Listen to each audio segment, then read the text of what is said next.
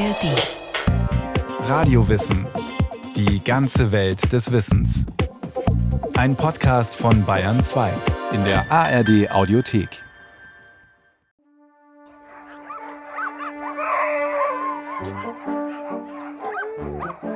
Penzing bei Landsberg am Lech, bayerisches Voralpenland.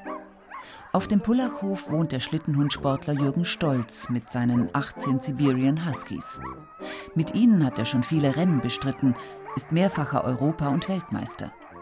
Jürgen Stolz liebt seinen Sport auch deswegen, weil die Hunde so begeistert mitmachen. Dem Siberian Husky ist es voll angeboren. Also ich habe jetzt noch keinen Hund gehabt, den ich zu irgendetwas auffordern hätte müssen. Wir haben jetzt das große Glück, wir haben einen wunderschönen Hof und wir können von Haus aus trainieren und da sehen die anderen, die jungen Hunde, wie das geht. Die sind dann beim ersten zwei, drei, vier Mal recht schüchtern. Aber wenn du immer wieder mit dem Hund gut umgehst, gut mit ihm redest, ihn jetzt nicht tadelst irgendwie und ihm danach noch Leckerlis gibst und ihm sagst, hey, das hast du gut gemacht, dann wird er mit der Zeit so mutig, dass der dann sich freut. Also die Hunde explodieren in der Früh. Die freuen sich, wenn die eingespannt werden das Geschirr an, die Hunde wissen, es geht los, das ist für einen Hund das Aller, Allergrößte. Da kommt lange nichts danach. Jürgen Stolz bietet auf seiner Homepage Workshops und Erlebnistage für alle an, die sich für seine Hunde und seinen Sport interessieren. Die Hunde freuen sich, wenn Besuch kommt. Sie sind Menschen gegenüber aufgeschlossen, verspielt und verschmust. Diese Kombination aus Temperament, Kraft und Freundlichkeit fasziniert Jürgen Stolz schon seit 20 Jahren das Aussehen vom Hund. Er ist sehr wolfsähnlich. Der ist ein sehr, sehr stolzer Hund, der einen sehr, sehr starken Willen hat. Die Art von ihm, wie er mit einem schmust, wie er einen anschaut, der wird ja auch als Therapiehund eingesetzt.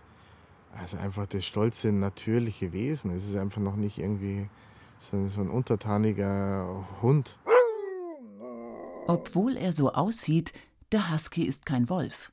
Wäre er einer, wäre er zum Schlittenziehen ungeeignet. Dazu braucht es Eigenschaften, die durch Zuchtauswahl verstärkt werden. Zugkraft, Freude an der Arbeit, Freude am Fressen, Rennen verbraucht ja viel Energie, ein verträgliches Wesen.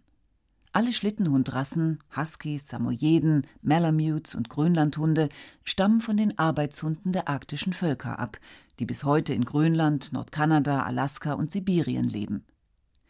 Bis zur Erfindung von Motorschlitten und Flugzeug sicherte der Hund das Überleben des Menschen in den Regionen nördlich des Polarkreises. Ohne Hund hätte der Mensch viele Gebiete überhaupt nicht besiedeln können.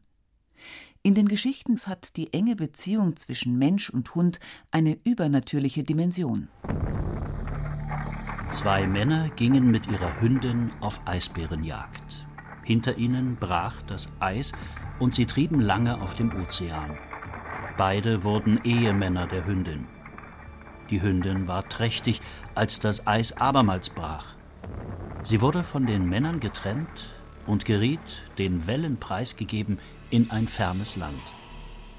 Bald auch brachte sie drei Junge zur Welt. Zwei davon waren Welpen, das dritte aber war ein Menschenkind, ein Junge. Auch wenn es sich etwas merkwürdig anhört, Ehen, also Vermischungen zwischen Mensch und Tier, kommen in Legenden häufig vor. Die tierische Sphäre ist einfach omnipräsent in einer pflanzenarmen Gegend, in der man ohne Tiere nicht überleben kann. Kaum erwachsen spannt der Menschenjunge Hundemutter und Hundebrüder vor einen Schlitten und fährt in das Land der Menschenfresser, die er im Handumdrehen unschädlich macht. Ein gutes Gespann ist eben zu allem fähig und durch nichts zu ersetzen. In der traditionalen Gesellschaft signalisierte es den hohen sozialen Status seines Besitzers, sagt die Ethnologin Veronika Grahammer. Sie ist auf arktische Völker spezialisiert und arbeitet im Münchner Völkerkundemuseum unter anderem im museumspädagogischen Bereich. Wenn ein Jäger ein Schlittenhundeteam hat, dann muss er das natürlich ernähren. Er muss nicht nur für seine Familie auf die Jagd gehen, sondern er muss natürlich auch die Hunde füttern. In den Vitrinen des Völkerkundemuseums, das eine sehr große Arktissammlung hat, finden sich auch zahlreiche Schlittenmodelle. Ein guter Schlitten wird aus Holz gebaut, aber Holz ist ein wertvolles Rohmaterial in der Arktis. Das ist nur als Treibholz in der Regel zu bekommen. Was alle Schlitten gemeinsam haben und was wirklich spannend ist, ist, dass sie unglaublich gut gefedert sind einerseits und dass sie keine festen Verbindungen haben, weil es ja immer unebenes Terrain ist. Oft sind da Eisblöcke oder Steine im Weg und dann könnte der Schlitten brechen und das will man natürlich unbedingt vermeiden und versucht deshalb also nie was zu nageln, sondern alles wird mit Lederbändern nur verbunden, genäht, mit vertieften Nähten zusammengenäht. Die Hunde laufen entweder im Tandem, jeweils zwei nebeneinander, das ist mehr in Alaska der Fall oder in Sibirien. In der Zentralarktis, in Kanada also und in Grönland, werden sie fächerförmig angebunden. Das heißt, der stärkste Hund hat die längste Leine und die anderen laufen neben ihm. Also es gibt jedes Mal unbedingt einen Anführer unter den Schlittenhunden. Die haben also eine ganz klare Rangordnung. Wer ist der Stärkste oder wer ist auch einfach wirklich der Anführer, der Leiter?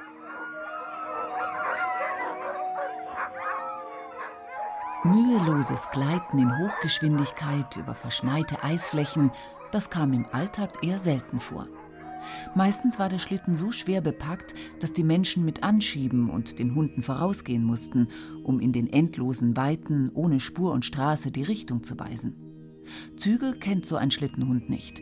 Er reagiert auf Zuruf.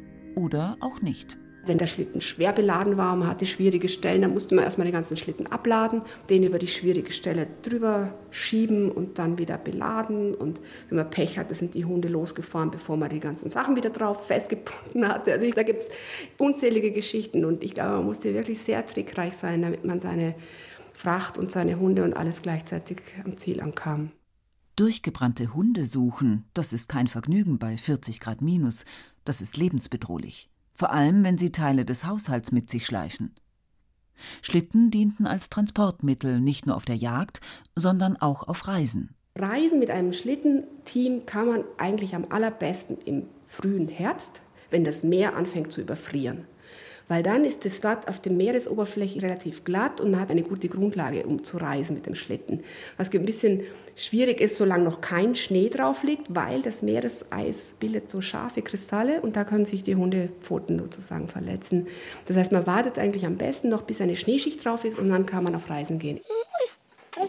Die dichte Unterwolle ihres Fells schützt sie auch bei Minustemperaturen bis zu 40, 50 Grad Celsius vor dem Erfrieren.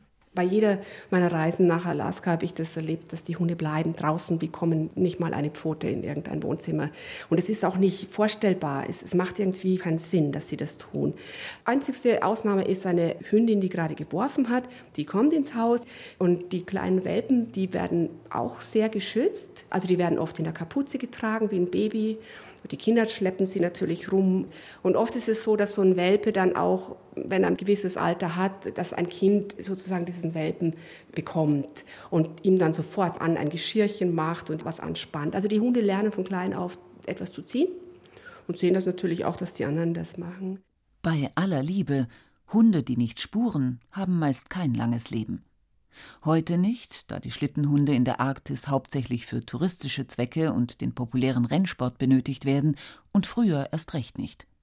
Starke Gespanne waren in der traditionalen Gesellschaft überlebensnotwendig und teuer im Unterhalt. Rücksicht auf schwächere Tiere war da nicht möglich. Ein guter Hund zeichnet sich dadurch aus, dass man ihn auch zum Jagen brauchen kann. Am Atemloch einer Robbe stehen, Witterung aufnehmen, herausfinden, ob die Robbe noch in der Nähe ist oder nicht. So etwas kann nur ein Hund. Was der Jäger dann tut, wenn er verstanden hat, das ist jetzt eines, das vor kurzem noch in Gebrauch war. Er bringt den Hund also zurück, der muss weit weg sein und stellt sich vor dieses Atemloch und wartet. Und oft, also wenn die Nahrungssituation eng ist, dann auch mal 24 Stunden. Das, das muss er dann aushalten. Die europäischen Polarfahrer der frühen Neuzeit rechneten mit paradiesischen Zuständen, mit Fabelwesen und Reichtümern am Ende der Welt, fanden eine Eiswüste vor und waren zu hochmütig, um von den verachteten Ureinwohnern zu lernen. So manche Expedition in die Arktis begann mit hochgerüsteten Schiffen und nahm ein grausames Ende in Kannibalismus und Hungertod. Man sagt eigentlich, dass erst Ende des 19. Jahrhunderts Expeditionen aufgetreten sind, die bewusst von der dort lebenden Urbevölkerung gelernt haben, zu überleben und zu reisen allein. damit sie auch weniger eigene Ressourcen mitnehmen mussten. Das heißt, sie mussten auch lernen, dort zu jagen, überhaupt auch essbare Tiere zu finden. Sagt die Meteorologin Cornelia Lüdecke, Privatdozentin an der Universität Hamburg mit dem Schwerpunkt Geschichte der Polarforschung. Die Hunde hatten für alle Beteiligten nur Vorteile. Wenn man Hunde mitnimmt, hat man auch Freunde dabei. Und ein Hund ist einfach immer ein netter Kamerad. Unterwegs bekommen sie Nachwuchs. Und das ist einfach ein unheimlich psychologisches Moment, auch wenn man überwintert und dann entsprechend auch seine Freude an den Hunden haben kann. Zudem dann die Hunde, wenn sie entsprechend gut gepflegt sind, gut im Futter sind, die haben ja einen unheimlichen Drang zu laufen sodass die gerne auch Schlitten ziehen. Das ist einfach ihre Mentalität. Man muss natürlich aufpassen, dass die Schlitten nicht zu schwer sind. Man muss schauen, dass sie nicht umkippen, wenn man dann über Gletscher kommt. Muss also auch einen guten Schlittenführer haben. Aber Hunde haben eben auch den Vorteil, so grausam es ist, wenn ein Hund stirbt oder getötet wird, kann er als Futter für die anderen Hunde verwendet werden. Und zudem ist es natürlich auch eine lebende Nahrungsreserve. Wenn aus irgendeinem Grund die Nahrung für die Menschen ausfällt, können sie auch Hundefleisch essen. Am Südpol gab es keine Unterstützung durch Einheimische, denn die Antarktis ist menschenleer.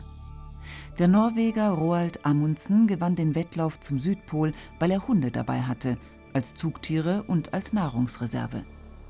Immer dann, wenn ein Vorratsschlitten leer geworden war und zurückgelassen werden konnte, wurden überzählige Hunde geschlachtet und verfüttert. Amundsen und sein Team erreichten den Südpol am 14. Dezember 1911. Alle kamen wohlbehalten zurück.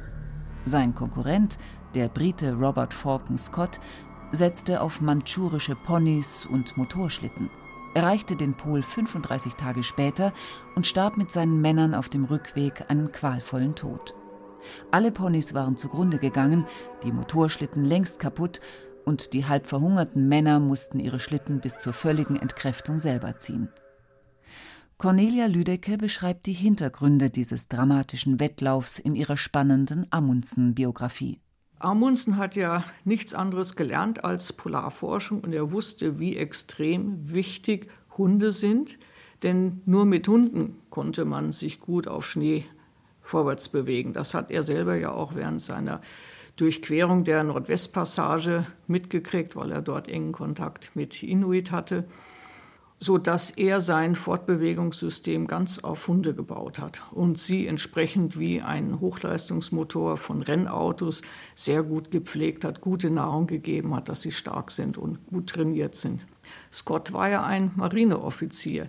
Er hat dieses Bewusstsein für die Hunde als Fortbewegungsmittel nicht gehabt. Er hat es nicht gelernt. Er ist ja von England aus in die Antarktis gefahren, ohne jegliche Polarerfahrung.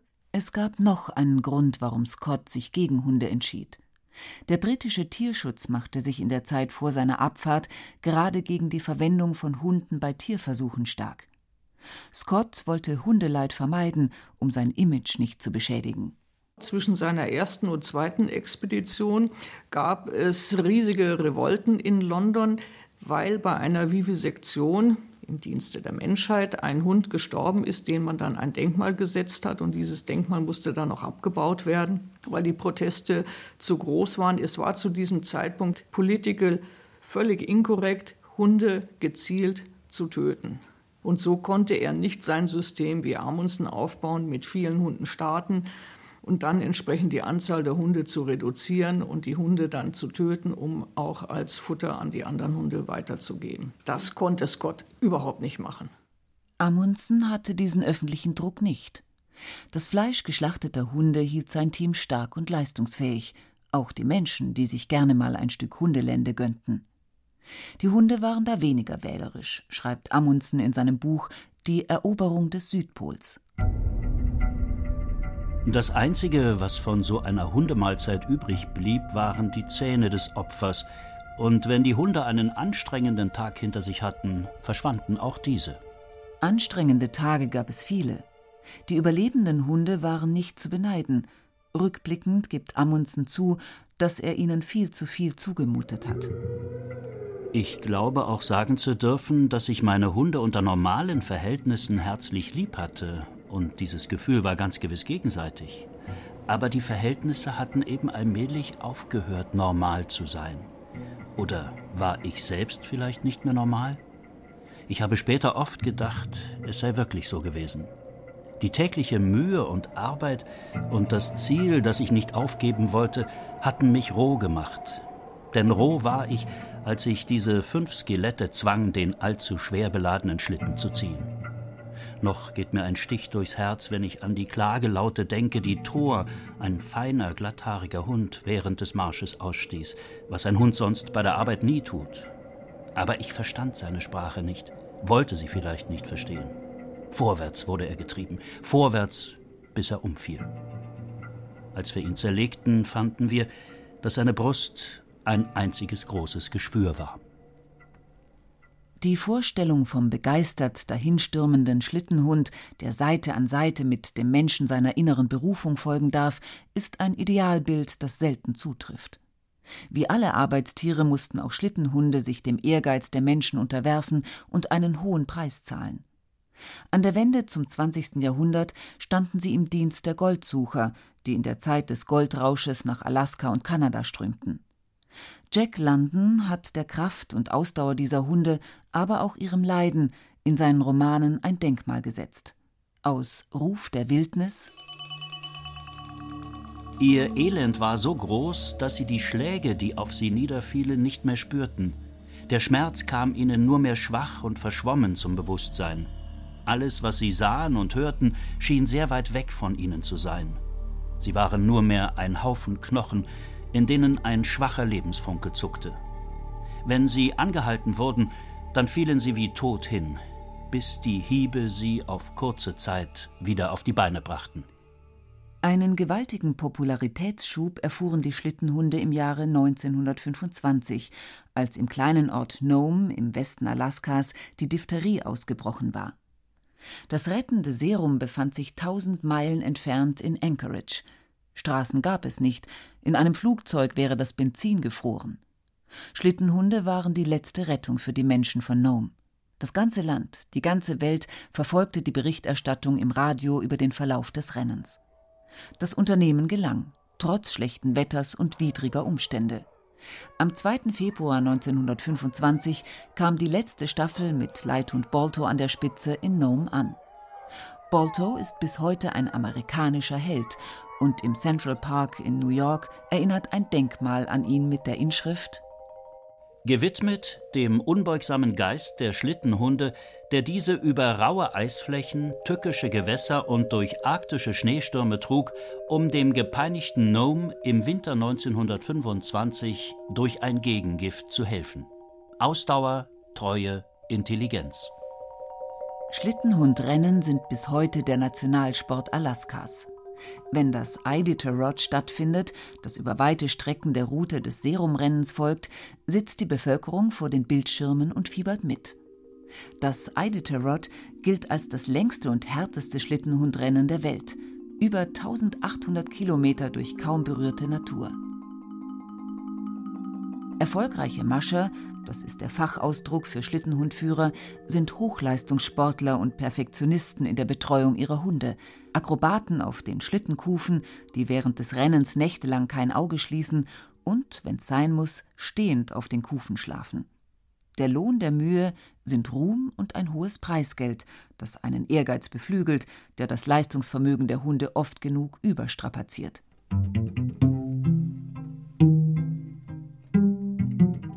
Jürgen Stolz, der bayerische Mascher aus Penzing, betreibt den Sport als Hobby und hat nicht die Möglichkeit und auch nicht den Ehrgeiz, in diese Dimensionen vorzustoßen.